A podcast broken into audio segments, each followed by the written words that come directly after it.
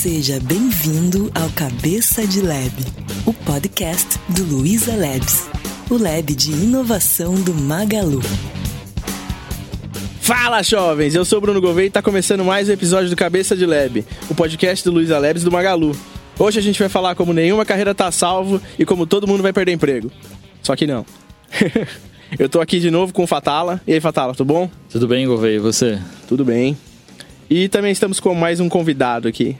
Marco Gomes aqui, muito obrigado pelo convite, honradíssimo depois de, de ter os meus amigos do Jovem Nerd aqui. Fico honrado demais de estar é, aqui na conversa e vamos falar sobre como os robôs vão fazer qualquer trabalho, né?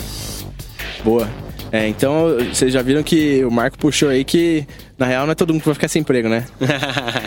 é isso aí, essa, essa frase, eu tenho esse jargãozinho que eu falo sempre na internet, que é, nenhuma carreira está a salvo, os robôs vão fazer qualquer trabalho. E as, as palavras foram, foram pensadas com cuidado aí, porque, na verdade, se você olhar as duas partes, então, nenhuma carreira está a salvo. O que eu quero dizer com isso é que todas as, todas as carreiras são impactadas por automação. E elas não são impactadas por automação desde hoje, elas são impactadas por automação há muito tempo já. Só que agora vem a revolução cognitiva, né? Que é os computadores machine learning, deep learning e tantas outras possibilidades que ainda nem existem, que podem vir a existir nos próximos 10, 20 anos talvez, de computador criando coisa, fazendo coisas que a gente acha que eles não seriam capazes como criatividade, música, escrever roteiro, seja lá o que for. Até coisas muito mais óbvias, como, por exemplo, é, dirigir, é, servir comida, entregar pacotes, esse tipo de coisa. E eu acho que essa parte é a parte do nenhuma carreira tá salvo, porque os robôs vão fazer qualquer trabalho. E o fazer qualquer trabalho, os robôs vão fazer qualquer trabalho também tem um motivo, que ó, não necessariamente todo mundo perde os empregos, tipo, não é 100% da humanidade que vai ficar desempregada muito em breve, mas quanto mais se desenvolve a robótica, mais os robôs fazem qualquer trabalho realmente, eles mais capazes são de fazer qualquer coisa.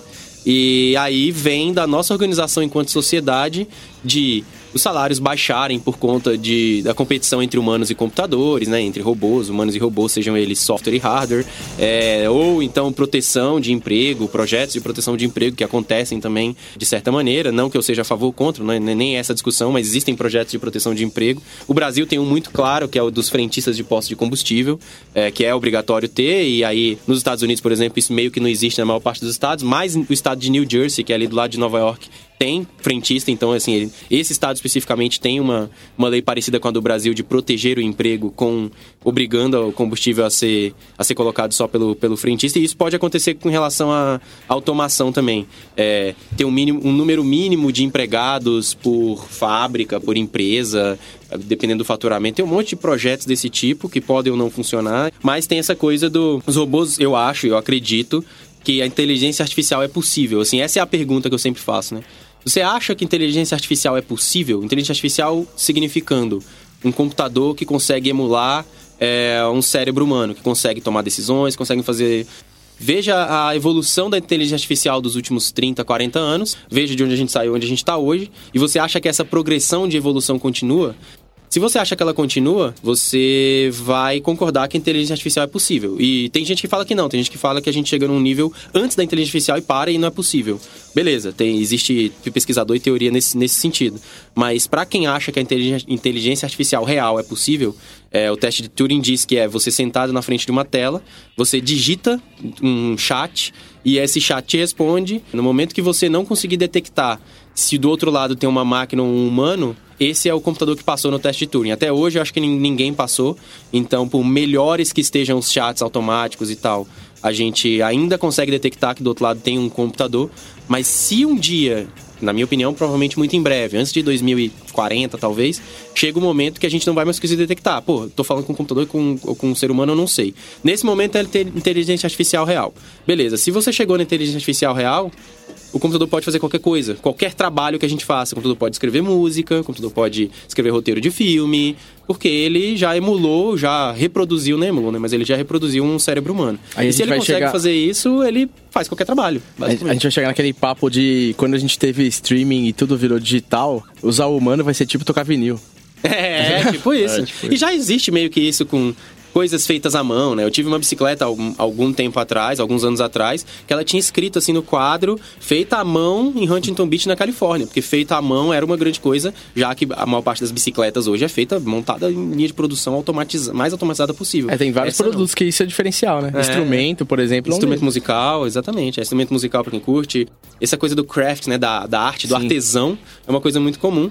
Mas. E aí, aí vem essa coisa, tipo, as pessoas vão pagar mais pra ter coisas feitas por humanos, mas a maioria vai ser feita por robô ou automatizada. Mesma coisa por música, lá, o Harari. Esses são três livros que eu até queria recomendar. A trilogia do Harari, do, do Yuval Harari, que é Sapiens.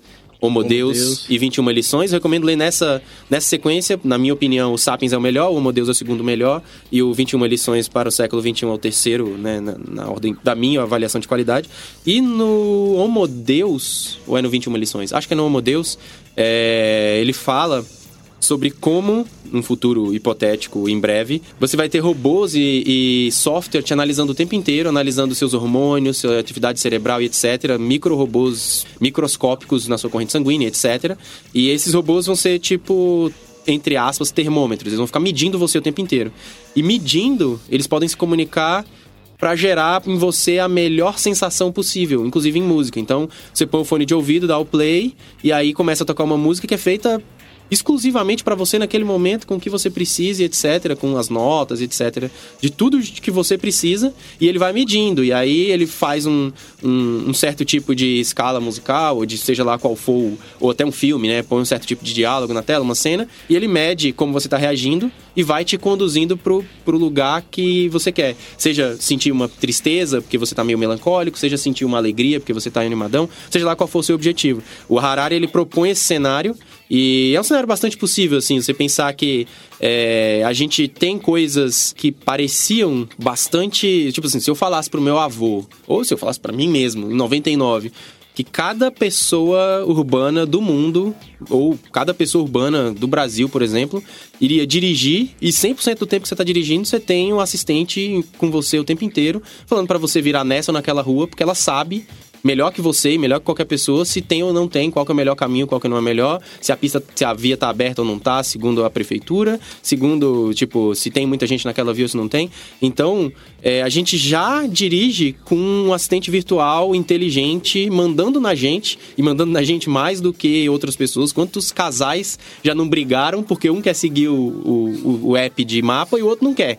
Isso, todo... todo Ou querem apps Fatala- diferentes, né? É, ou querem apps diferentes. Fatal tá rindo aqui do meu lado e deve acontecer direto. Então, assim, isso é uma coisa impensável você falar isso em 99, cara. 99 tá aqui, eu tava aprendendo a programar. Tipo, não era tão alienígena assim.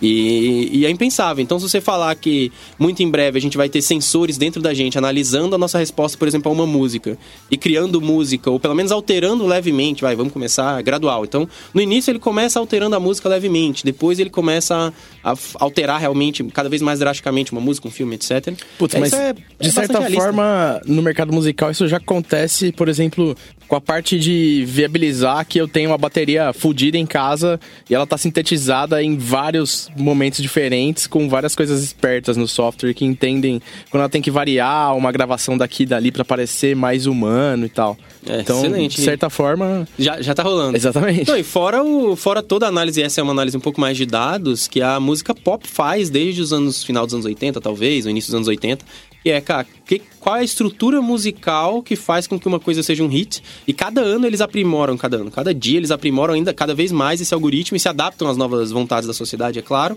mas assim...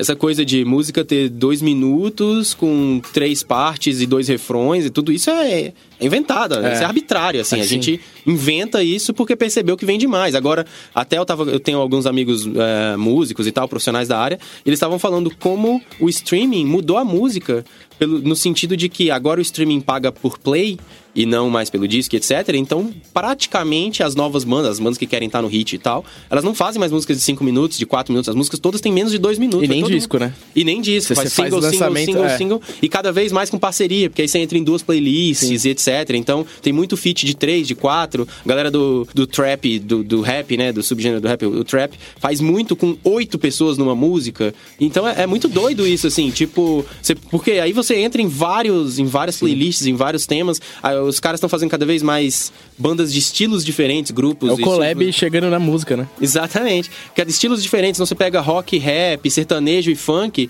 põe juntos, porque aí a, play- a música entra nas duas playlists. E a música tem menos de dois minutos. Tem até o- uma coisa muito ousada, é lógico que é um outro. é, a proposta dele é uma proposta bem diferente, já que ele não, não, não tá mais tão atrás assim desse, desse tipo de número. Mas o Nando Reis acabou de lançar uma música que vai na contramão disso. É uma música de sete minutos, é quase um disco.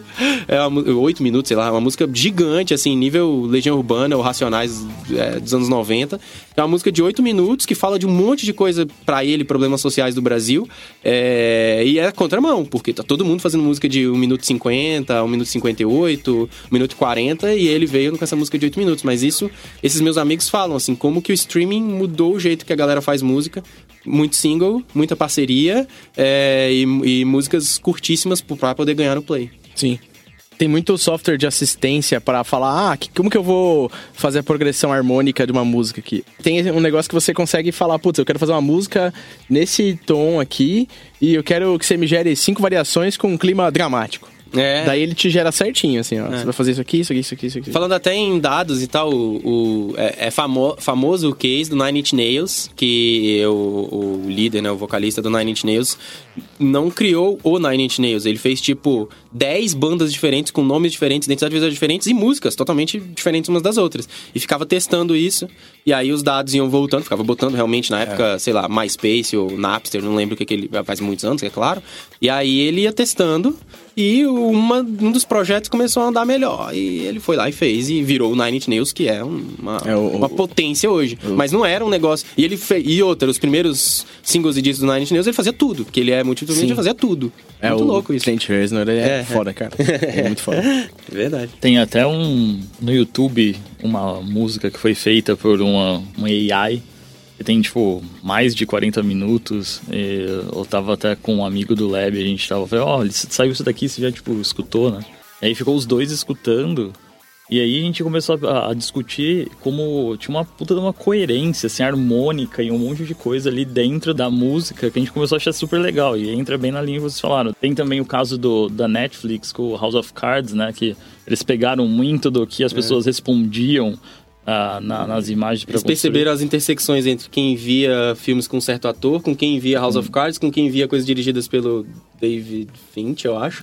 E virou House of Cards. Então, pra gente ver isso daqui pra frente com robôs criando, tanto a parte da, é, não só dos automação de processo, mas até nessa parte mais criativa, acho que é bem factível também. É, e não, tem um caso clássico, esse lance de música, um caso clássico do. É uma coisa que eu sempre publico e já tem vários anos, deve, deve sei lá, 2012, talvez antes, que é.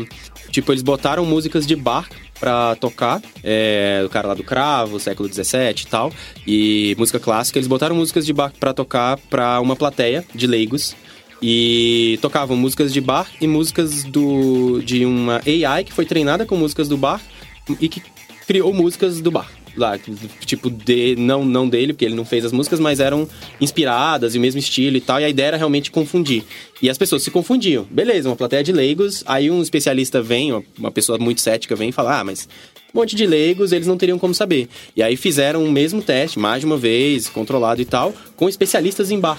E os caras não sabiam o que, que era o bar, o que, que era a, a AI, né, a inteligência artificial fazendo música de barco. Então, cara, quando você pega especialistas num cara, que é um negócio tão específico quanto música clássica, quem entende música clássica, quem é especialista é, tipo, não tem como se discutir com essa pessoa. E essa pessoa não consegue detectar o que, que foi feito pelo autor e o que, que foi feito por uma AI é, emulando o autor, pô, você chegou num nível e aí você fala, ah, mas beleza, ela está emulando o autor. É legal, mas o Bach também não inventou a música, ele bebeu de alguma coisa que veio logo antes dele e os caras que vieram depois beberam das coisas que vieram antes também. Isso existe a mesma coisa muito parecida com pintura, tem um monte de pintura aí sendo feita que as pessoas não sabem se foi feita por um humano, se não foi. É, acabou de ser vendida, acabou há, sei lá, seis meses talvez, um pouco menos, a primeira tela feita por. A primeira não, mas assim, a primeira de valor expressivo e que fez. que, que faz algum sentido, é tela pintura feita por uma inte- inteligência artificial na Europa por 500 mil euros. Então, assim, já começou a chegar nesse nível e a obra é uma obra. é, não é uma obra assim robótica, né? É uma, é uma pintura de uma mulher e tal, bem, bem legal, assim. Aparentemente ela não foi vendida por ter sido feita por um AI e aí o valor dela é ter sido criado por um AI. Ela foi feita porque existem outras obras feitas por AI que não, não chegaram nesse valor e não são tão legais do ponto de vista artístico. Lógico que eu não sou um grande um grande especialista, mas eu, eu, gosto de arte e tal. E do ponto de vista artístico, essas outras obras anteriores, elas não valiam nada e estavam lá. Essa não, essa ela ficou artisticamente valiosa pelo, pelo que ela é em si, pelo que ela demonstra ali e tal. E isso fez com que ela foi 400 e tantos é, mil euros, uma obra feita, pintada por um AI. Muito louco isso. É, muito louco. Voltando no, no, no ponto que você estava falando de a gente conseguir é, distinguir, né? Eu vivenciei lá no, no. Tava no Google I.O. quando eles mostraram o Duplex. O que é o Duplex? Eu não sei, o, desculpa. O Duplex foi, tipo, vamos levar em conta que não teve manipulação nenhuma, nem nada, mas era a AI do Google ligando para um estabelecimento e marcando um corte de cabelo. Ah, eu vi um teste anterior que era um restaurante. É. E aí, e muitos fizeram... anos, um ano atrás, sei lá. E agora, pelo jeito, eles melhorou. Fizeram, fizeram a, e, e vendo ali, cara, foi um negócio assim que, tipo, é, foi, foi engraçado porque a plateia, tipo, tava um misto, assim, de uma galera é, meio eufórica com, tipo, meio medo, sabe? Tipo, olhando assim, falando, cara, Skynet.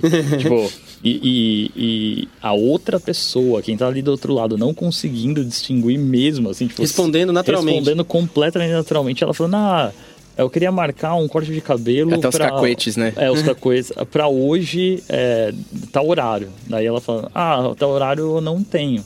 Né? Ela fala assim, ah, quando você tem, então? ah, eu posso tal dia de tal e tal horário. Ela faz. Aham. Uhum. Sabe? Tipo assim, caramba. Muito louco. Então, é um negócio, é. tipo, que tá ficando. Tá, Eu é, vi é o, a, a experimento anterior que o Google mostrou, foi no I.O. do ano passado, não sei se faz um ano ou se faz seis meses, era pedindo pizza. E aí eles acharam, eu acho que era pedindo pizza, pelo, pela minha memória. E eles acharam a pessoa que falou no telefone, tipo, acharam a funcionária da pizzaria depois de um tempo, acho que o Verge achou, ou a Vice, não sei. Falaram, ah, a gente foi atrás do, da, da, pessoa que respondeu aquele vídeo e tal, e a gente foi falar com ela. E aí tinha uma entrevista com a mulher, mas não, não, não fazia ideia. Alguém me ligou, pediu uma pizza, eu respondi a pizza, é isso aí. É, então.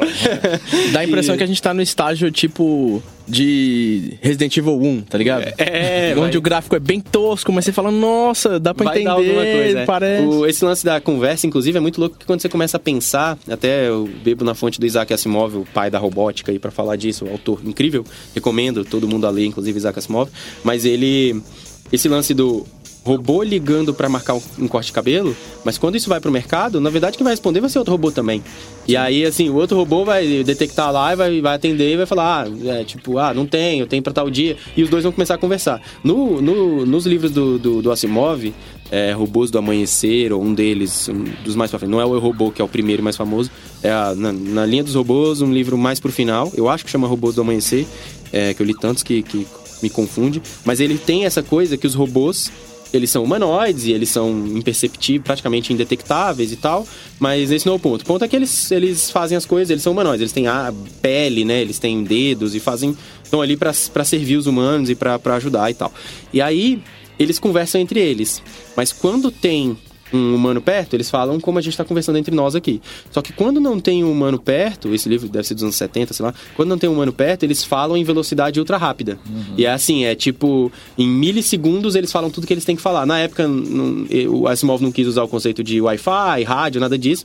Ele quis realmente, então assim, os robôs falam uma língua, uma, um idioma é, deles, ultra rápido, em que eles conversam entre si de maneira ultra rápida e nenhum humano conseguiria jamais entender mas eles têm as diretrizes e uma das diretrizes é por segurança, por etiqueta, por controle, para não assustar os humanos, que o Asimov ele discute muito mais do que tecnologia, tecnologia é meio, é meio plano de fundo para um, uma discussão mais social, e a discussão social dele é os humanos ficariam assustadíssimos se os robôs começassem a conversar entre si e a gente não soubesse o que está acontecendo.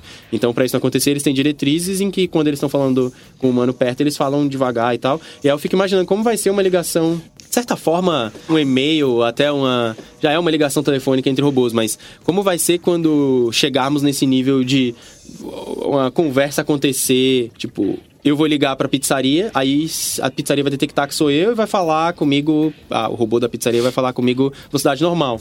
Mas quando o meu assistente, o meu celular, vamos supor que o meu smartphone ligue, eu falo para ele, ó, falo pro meu smartphone, ei, assistente do smartphone, liga aí pra, uma pizzaria que eu quero, tô afim de comer pizza entre hoje e amanhã, descobre aí. E aí o meu telefone em background liga mas aí ele vai detectar que são dois robôs conversando, eles vão fazer a conversa super Aí você vai puxar o gancho e vai ficar... Yeah. Eita porra! É igual é, gente que, que usa assistente de voz, né, pra, pra usar smartphone. É, tipo, pessoas com deficiência visual cegas, elas Puta, é verdade. ouvem 20, É velocidade verdade. 20, velocidade 25. É, É verdade, muito louco. cara, é muito louco. E é tipo.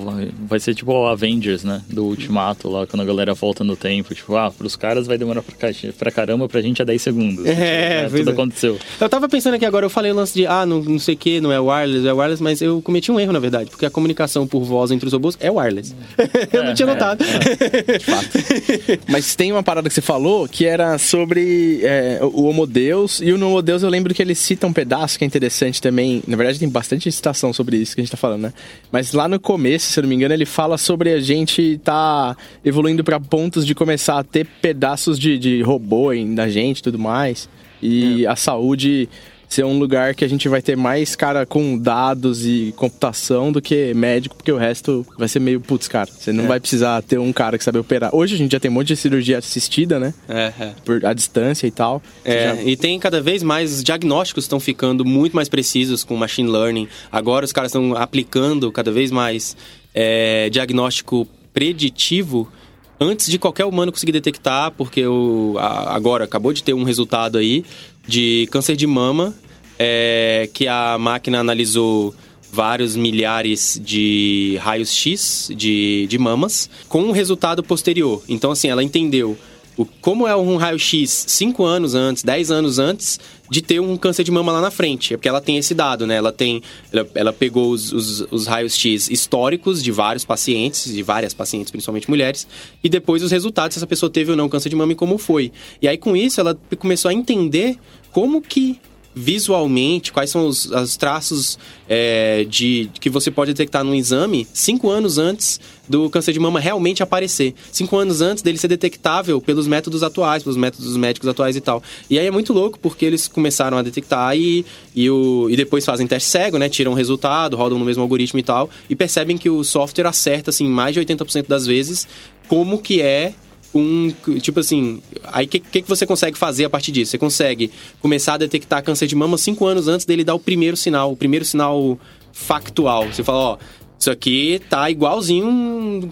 A máquina consegue perceber, não. Isso aqui é o padrão de um câncer de mama. Daqui a dois anos vai virar. E aí você pode reagir de alguma maneira e tal. E isso começou a acontecer agora e é impossível um ser humano fazer. Porque é tanto ponto de dado diferente que um ser humano não consegue olhar para o negócio e falar, vai virar um câncer de mama daqui a dois anos. É quantidade de dados impossível de um, de um ser humano manipular. Então é, é muito louco. E outra coisa que o Harari fala muito, eu acho que aí é mais no 21 lições, que é uma discussão mais social e, e super importante também, que é pela primeira vez, segundo a análise do Harari, você vai começar a ter as pessoas que têm dinheiro conseguindo ser exponencialmente melhores do que as pessoas que não têm dinheiro. É lógico que com uma pessoa que cresce com fome, desnutrida e tal, ela tem um desempenho cerebral menor e tal, porque ela cresceu esfomeada, até físico também, você não se alimentou direito, você tem um monte de problema. O, o ponto dele é, mesmo assim, é próximo o suficiente. Tipo, é possível você crescer pobre e ainda assim ter uma performance física e mental comparável à da pessoa mais rica do mundo. É, superior ou inferior, mas tá próximo o suficiente. Tipo, a diferença econômica, ela não é tão drástica quanto ela vai, segundo Harari, quanto ela vai ser quando, quando você tiver o super desenvolvimento dessas tecnologias. O que, que ele quer dizer com isso? E no, no, no livro ele discute muito. As pessoas que tiverem dinheiro vão conseguir começar a trocar, por exemplo, a trocar órgãos para poder viver 200 anos, 150 anos, porque aí você troca seu coração, você troca seu estômago, você é, melhora a sua coluna vertebral, você faz os olhos e etc. E isso tudo vai custar muito dinheiro no começo. Mais do que isso, as drogas, não só as, as substituições mais óbvias cyberpunk, é trocar olho, trocar coração e tal, mas as, as drogas que você toma que fazem o seu corpo ficar jovem durante muito tempo, contra, é, contra envelhecimento e tal, terapia de sangue, terapia de celular, terapia de DNA e etc., que vão fazer com que quem, no início principalmente, quanto mais dinheiro você tiver, mais isolado você vai estar nessa, nesses super-humanos. É, e aí, mais isolado nos super-humanos, quem não tem dinheiro vai ser relegado e aí ele chega no nível de fazer assim total, duas classes diferentes de humanos. Que é o. Acho que, inclusive, é- acho que essa é a discussão do Homo Deus, que é. É, no Homo Deus ele no fala Homo isso. Deus. É, né? que, Tipo, você vai ter o super-humano, que é o cara que tem dinheiro e tem acesso à tecnologia, e o resto não vai servir pra É- nada. até porque- por isso que ele faz a piada do Homo Deus, né? É, exatamente. Piada, né? Desculpa é, aí. Mas... é, ele faz a metáfora do Homo É, Deus. isso. Essa pessoa não vai servir economicamente, porque os robôs vão conseguir fazer qualquer trabalho melhor que ela. Ela não tem as melhorias biológicas de força, de inteligência, principalmente. A inteligência é uma das mais drásticas, porque imagina, tipo, cara, eu, eu fico pensando. Você pega crianças, é, é, crianças que, que sejam de comunidades pobres e tal, e elas têm alguma chance de, usando várias skills e várias habilidades delas, conseguir vencer na vida e se comparável a uma criança que cresceu com muitos privilégios. Isso vai deixar de existir, porque essa criança que cresceu com muitos privilégios vai ter tanto mais recurso que essa, essa distância vai ficar cada vez maior. E ele traz essa discussão para dizer, e aí, o que, que a gente vai fazer, né? O que, que a gente vai fazer? Eu não sei a resposta, mas enfim. Ele também não sabe, ele não propõe uma resposta. Uma equação meio difícil, né? Porque na saúde vai ajudar pra caramba, a gente vai viver muito tempo e não vai ter emprego pra ninguém. né? É, cara. Pegando um pouco nessa parte do, do que as máquinas vão ser possível de fazer e vão substituir muito do que a gente faz hoje. Acho que tem um- um- algumas das indagações que, que aparecem. É beleza, tem coisas braçais que entram nisso. Principalmente dirigir, dirigir é a mais óbvio. Dirigir, muito óbvio. A gente É a que eu mais desejo. Pois é. Acho que todo mundo. porque- Você deseja, mas e os motoristas de caminhão? São 20 milhões de empregos É nos Estados Unidos. cara. é. Os Estados Unidos tem 300 milhões de pessoas. Vamos dizer que sejam, sei lá, 150 milhões adultos, 200 milhões adultos. 20 milhões, 10% das pessoas nos Estados Unidos ou dirigem ou prestam serviço para quem dirige, que é posto de combustível, restaurante, etc. 20 milhões de pessoas. E essas 20 milhões de pessoas, se a automação acontecer tão rápido quanto ela deve acontecer, cara, O que você vai fazer, né? é 20 milhões de pessoas desempregadas. Cara. É muito. É, eu assim. acho que tem uma, uma. Eu vi semana passada uma startup, que eu acho que é da UPS. Eles estavam fazendo já parte do, de um trajeto cruzando os Estados Unidos com um caminhão. E, É tipo, Flórida, Flórida, Ca- é, já- Califórnia. Califórnia. E, tipo, ninguém sabia. É um bom pedaço de E os chão. caras já estavam fazendo isso porque e- e nessa parte desses é, trajetos mais longos, pode ter esses caminhões autônomos fazendo, na hora que chega num, num determinado centro, que tem uma densidade maior para entrega, a galera pega e sai fazer o last mile. Por E é exemplo, muito de com- início já. a estratégia mais comum, a estratégia mais, mais razoável para isso é a estratégia que os Estados Unidos já usa para drone há 20 anos, que é o robô dirige o tempo inteiro, quase 99% do tempo, e quando você tem aquele 2% que não dá, uma pessoa no escritório, numa cabine, à distância, controla, porque drone é assim, drone, o drone voa sozinho, sei lá, da da, do- de Israel para o Irã, sei lá, ou para agora Afeganistão. Voava sozinho, vamos pegar um caso um pouco mais realista. Voava, voa sozinho do Paquistão para Afeganistão, chega no Afeganistão 8 horas voando sozinho, 9 horas voando sozinho, e aí chegou lá na hora de tomar as decisões que tem que ser tomadas, na hora de fazer os ataques que tem que ser feitos lá nas, nas bases dos terroristas, etc. Tem um humano no escritório que, que que tá ali e ele, e ele toma a decisão, entendeu? Então, assim, ah, mas aí esse cara tem emprego. É, mas ele tem emprego se você pegou 100% do tempo do drone, que antes ia ter um homem dentro de um jato usando ali aquele F-14, F-16. Você pegou 98% desse tempo e automatizou 2%. Então, basicamente, você reduziu 98% dos empregos. É isso, é a carga horária. Você reduziu 98% da carga horária e 2% da carga horária, nesse exemplo hipotético eu trazendo aqui, 2% da carga horária é o que então você precisa de 2% das pessoas, dos pilotos de caça, basicamente. É, você é conseguiu fazer um cara pilotar oito aviões em um dia. mais, mais, mas é, a ideia dos caras pra caminhão, por exemplo, é entre 10 e 100. Tipo, no- nos primeiros anos, né? Nem tô falando daqui a 100 anos. Daqui a 10, 20 anos, cada motorista pilotar alguma coisa entre 10 e 100 caminhões. E aí, obviamente, com isso você tem um monte de caminhoneiro desempregado que pode ser treinado pra dirigir esse videogame de luxo aí, mas você vai ter um monte de caminhoneiro pra pouca vaga. E aí isso faz com que o salário baixe. É lei de oferta de procura básica. E outra, as pessoas falam muito: "Ah, mas esse cara, ah, é importante ele se adaptar". Putz, Você tá falando que um cara de 55 anos vai virar programador Python? Não vai, né? Tipo, é. Um cara vai, mas 20 milhões de. 20, não, mas 8 milhões, 7 milhões de, de motoristas vão virar programadores Python? Não vão. Então, assim, é complicadíssimo e essa migração ela é uma migração que acontece muito rápido. É diferente de quando você tem migrações do passado, da história da humanidade, você tem várias gerações para se adaptar, várias gerações saindo do campo e vindo para a cidade, em vez dessa pessoa ser um fazendeiro, ela vira um trabalhador de serviços, vira um motorista, vira alguma coisa numa cidade. Vai ser bem mais rápido que o nosso tempo de, de, de assimilar, né, a mudança. mano, Não é que a gente coisa fala, de- ah, entendi, já era, mudou. É, 10 anos. Eu acho que daqui a 10 anos, eu acho, tenho- acho que eu apostaria dinheiro. que Daqui a 10 anos os carros vão conseguir dirigir sozinhos. Se eles vão ser a maioria, não sei, porque político pode criar impedimento, sei lá. Mas que vai ser tecnicamente possível um carro dirigir sozinho 100% do tempo daqui a 10 anos, eu apostaria um dinheiro. Mas eu acho que a gente vai ter vários mecanismos legais pra bloquear essa automatização completa e. eh, Não Cê tenho acha? opinião sobre isso. Você acha? Porque assim, você acha. Ok, faz sim algum sentido, mas. As empresas vão ganhar muito dinheiro com isso. Você acha que, as, que os empresários vão deixar os políticos definirem que eles precisam gastar mais dinheiro? Não, eu acho que eu acho que nesse ponto você tem razão, mas o caso do caça aí que a gente falou só não é 100% porque tem algum senador lá na ponta que falou que não vai ser 100% que na deci- decisão final tem que ser humana, sabe? É. Porque você para pra pensar, dá pra automatizar 100%. Dá, dá. Não, e Mas assim, tem até. E tem é. até, mas é menos do que. É, mas é aí que tem o perigo, né? As máquinas vão entender essa putaria toda. A gente vão, espera vão que sim, se, cara. Vão se rebelar e aí começa a merda total. Tem que ter uma diretiva de máquinas com armas, não. Então, que daí os Já- caras... Essa diretiva já foi. Os drones têm armas. Já, Mas já- é. então beleza, foi, não 20 pode, não anos pode já. tomar a decisão sozinha. Não, mas elas já tomam também, viu? Pode ficar tranquilo. Ah, então Já é isso tem. aí, galera. É isso aí, tipo... É verdade. Drone que ataca sozinho já tem. Já tem, inclusive, fizeram há poucos anos atrás a, a criadora do F-16, que acho que chama Lock, Lockheed Martin ou coisa assim. Ela. é, Enfim, a empresa de aviação que cria os caças, os F-16, F-14, etc.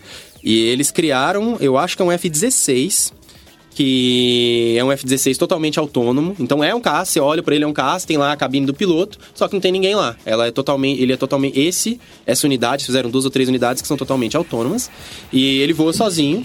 E como ele é totalmente autônomo, não tem ninguém dentro, não tem o que fazer. Ele decola sozinho, ele vai, ele toma a decisão de atacar ou não. E outra, se ele for atacado, ele também toma a decisão de contra-atacar ou fugir. E, e é isso aí, tipo, ele é 100% autônomo, até porque nesse caso ele foi feito pa- ele foi feito para decidir sozinho no avião, porque o cenário que ele foi planejado é um cenário que não dá para se comunicar com a base, porque ele tá longe de casa, blá blá blá blá blá blá, tá lá no meio do Ártico e alguém ataca ele, ele toma a decisão sozinho de contra-atacar ou não, é, de voltar para casa ou não, de fugir ou não, e a mesma coisa para o para os alvos. Ele detecta sozinho se ele percebeu uma coisa que ninguém sabia, por exemplo, ele tá voando em rumo, a- rumo ao destino dele, que tem lá uma missão para executar. No meio do caminho ele detecta uma outra base que não tá no mapa, não tá em nada.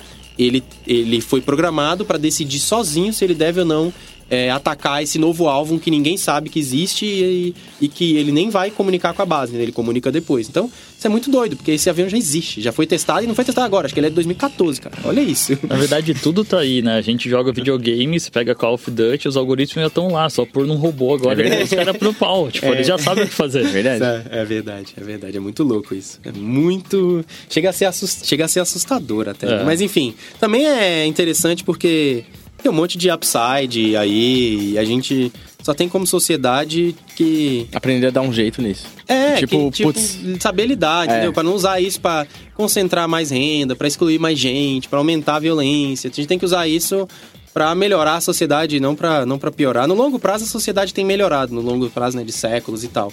Mas no curto prazo ela pode dar uns passos pra trás e isso é isso é digamos é até perigoso assim, tem que tem que tomar muito cuidado pra não tomar as decisões erradas e criar problemas maiores do que a situação atual. É, eu vejo bem como são ciclos, né? Tudo que a gente entra em contato, que a gente começa a experimentar muito como humanidade, tipo, tem o faz umas merda. Tem primeiro faz as merdas, aí tu fala, opa, não tá pa- não tá parecendo legal. Criança trabalhando com carvão 18 horas por dia? Acho que É, não, né? é. século XIX, século XVIII, século Parece não fazer sentido, né? E Melhor pôr na escola. E aí entra nessa, acho que a gente vai passar a mesma.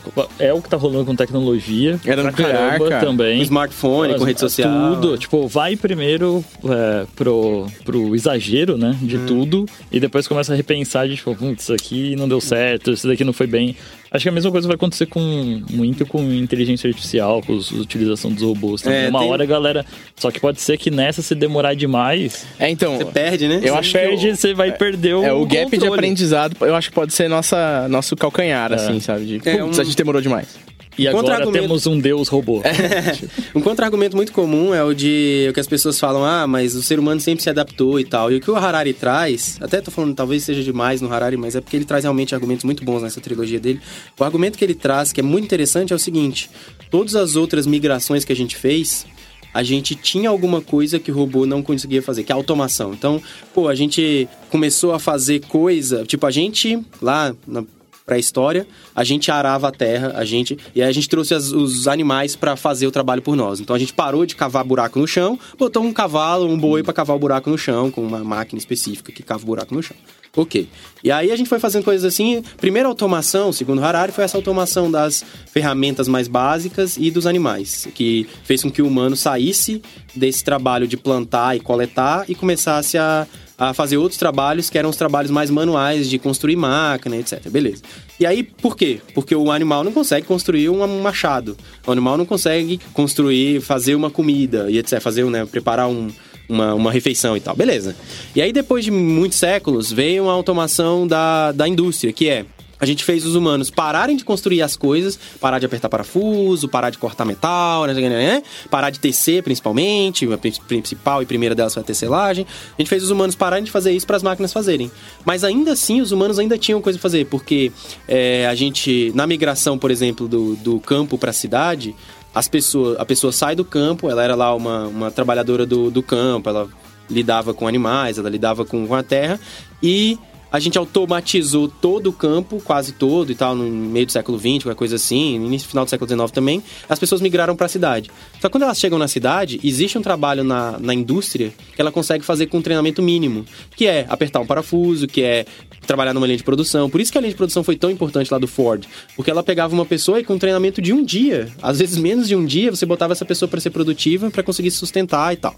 Legal, excelente. Tanto é tão fácil que as crianças faziam, e esse foi o erro. Mas beleza, é tão fácil que, mano, pega uma criança e a criança faz aqui, bate um martelo num preguinho aqui e prega um, um pedaço de couro num negócio que vira um sapato lá no final. Beleza, essa criança faz isso. E aí, por quê? Porque a máquina não conseguia fazer. Depois, a máquina começou a conseguir fazer até isso, e a gente migrou as pessoas para o serviço.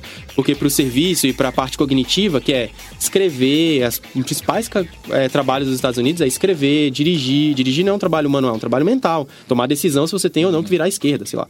É, é, servir comida, preparar comida, tudo isso é coisa mental, é trabalho mental. Por mais que fazer comida use as mãos, não, é um trabalho mental, é saber fazer a comida, beleza. Então a gente sempre teve pra onde correr, sempre, sempre. A gente teve pra onde correr quando os animais tomaram nosso trabalho.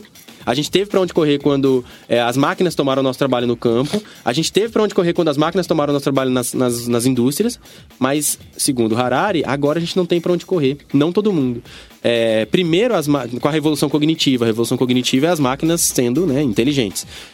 Primeiro, elas vão fazer as coisas mais básicas. Escrever matérias jornalísticas, mais básicas, né? Entre aspas, mas assim, escrever uma matéria sobre economia do dia, se a taxa de juros baixou ou subiu e etc. vão ser as primeiras coisas que elas vão escrever. Depois elas, e depois elas vão começar a escrever sobre música, roteiro e etc. E a gente vai ficando com cada vez menos espaço. E segundo Harari, depois da revolução cognitiva a gente não tem pra onde ir, não tem. Depois que a máquina conseguir criar música, escrever roteiro, eu falo isso porque são coisas muito muito, artísticas, né, que as pessoas normalmente tomam como depois que as máquinas conseguirem fazer trata- tratamento de psicologia, tratamento de psicólogo, ser advogado, segundo Harari acabou, cara. Acabou, É, Na real, psicologia e advogado, a partir desse momento a gente já era, cara. Porque eles vão saber como lidar com a gente e aonde falar, ah, agora você vai pra cadeia. É, não, tem caso de. Já tem caso concreto, 2016, eu acho, de 200 advogados que perderam o trabalho deles, perderam o que eles faziam no JP Morgan, porque o trabalho deles era revisar contrato. Dos- literalmente, Ah, esses números crer. existem na, na, na imprensa, procurar aí. JP Morgan. AI Lawyers. Você bota- jogar isso aí num buscador, você acha a matéria. 200 advogados que revi- revisavam contrato, é, são 300 mil horas de trabalho, se eu não me engano, deles por ano. E a, a inteligência artificial fez com a mesma capacidade que eles faziam em segundos, tipo em 4 segundos. O trabalho de 300 mil horas. É um negócio muito louco. E aí todos eles foram fazer outra coisa. O JP Morgan diz que eles foram realocados, mas a verdade é que o trabalho deles existia e deixou de existir. Essa Sim. é a verdade. Se eles foram fazer outra coisa dentro do JP Morgan, beleza. Mas se o AI não existisse, eles iam estar fazendo aquilo e outras pessoas iam fazer o que eles foram fazer. Enfim. Então, é... já aconteceu, 2016, Sim. 200 advogados, 300 mil horas em 4 segundos, meu. Já foi. Uma é, puta eu... mensagem é o compromisso social, talvez, né? Da empresa não chegar e falar, foda-se, todo mundo na rua. é.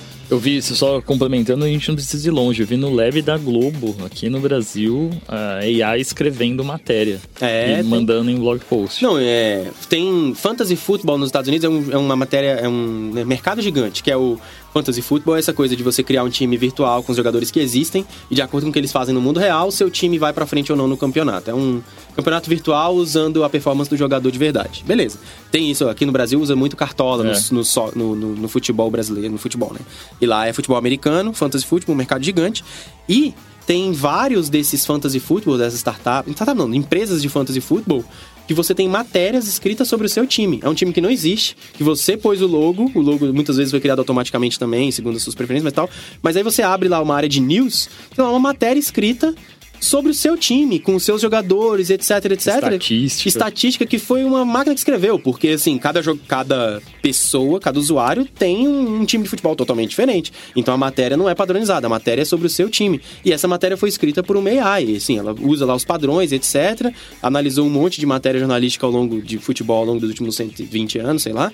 E a partir disso ela consegue escrever uma matéria que que é relevante, interessante para você, para você mandar para seus amigos, para você postar na sua rede social e tal, como o meu time tá indo. É muito louco isso. É, é, o, acho que o grande ponto de todos esses casos é a gente observar a escala, é, como é exponencial, e que se trata de um jogo de, de resultado e probabilidade estatístico, saca?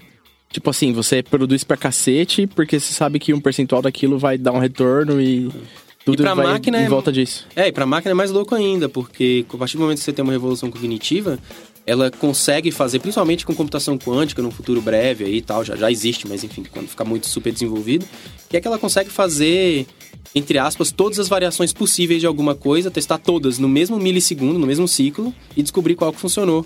Então, assim, você começa a ter, igual essa da. E esse foi computação binária mesmo, do JP Morgan lá, tipo, os caras conseguiram. A, AI revisou 300 mil horas de contratos em 4 segundos e deu a saída, e é isso aí, tá pronto, entendeu? Então é, é muito louco isso, quando você começa a ver que a máquina vai poder começar a testar todas as probabilidades, igual o piloto automático de avião, igual o piloto lá do caça que eu falei. Quando ele decide ou não se ele vai atacar um alvo, não é que ele tomou uma decisão meio assim, não. Ela, em, em 200 milissegundos, em 300 milissegundos, ela analisou todas as variáveis possíveis, ela fez um monte de, de resultados possíveis para as ações dela, e de todos esses resultados possíveis, ela percebeu que esse aqui é o que tem mais chance de sucesso. O resultado número 453.792 é o resultado que tem mais chance de sucesso, então é isso que ela, que ela vai tomar, e ela avaliou um monte de coisa ao mesmo tempo. É muito louco isso, e tem que ter sei lá o que, que vai acontecer com a gente. a gente vai ver, espero. É, vai, vai. Você falou um pouco de computação quântica, eu vou dar spoilers, que a gente quer gravar um, um episódio com o Batalhão. O que é o Batalhão? Eu não sei o que. Primeiro, Batalhão. A gente quase chamou você esse. foi, mas foi tão corrido que deu, deu, deu ruim. Mas o batalhão, o cara que trabalha no nosso time de dados, que a gente trouxe lá de. Ele estava fazendo, acho que o mestrado dele em, em Singapura. Ah, é um e cara. ele é físico quântico. Ah, legal. E aí as pessoas conversam com ele e a cabeça explode. É, é muito doido. É muito doido. E computação quântica é um negócio que é tipo. Acho que essa piada todo mundo faz, né? Do sexo na adolescência. Por que não? Porque a galera que fala, tipo, de computação... Ah, não sabe. O que, que é? Daí você fala o que é, daí o cara fala, não, não achei que era isso. ah, entendi. Então a gente vai trazer alguém que sabe o que tá falando. Legal. Igual legal. Big Data, né, hoje em dia. É verdade. É, buzzwords. Yeah, yeah. Bom, e é isso. Valeu pela audiência. A gente tá no Twitter, no Instagram, com arroba cabecadlab. É, você pode mandar e-mail também pra cabecadlab.com. Eu tô no Instagram, no Twitter e qualquer outro lugar como BF Gouveia. Fatala? André Fatala. Marco? Marco é arroba Marco Gomes, é, Twitter tá em baixa atividade, mas Instagram tá bastante ativo. E para ler as coisas mais, é, digamos, mais com mais reflexão ou com mais profundidade, recomendo me seguir no LinkedIn. É, tem, tenho sido bastante ativo lá, então procura Marco Gomes, sem S no Marco, né? Marco Gomes, ou Marco Gomes, como um paulista diria. É, e eu tô lá no LinkedIn com, com bastante post, bastante é, discussão. E no, no Instagram também para acompanhar dia a dia e conversas e mais coisas mais leves. Instagram Marco Gomes também. É Boa. isso aí. Isso aí. Valeu! Valeu, pessoal. Valeu! Cabeça de Lab, o podcast do Luiza Labs, o lab de inovação do Magalu.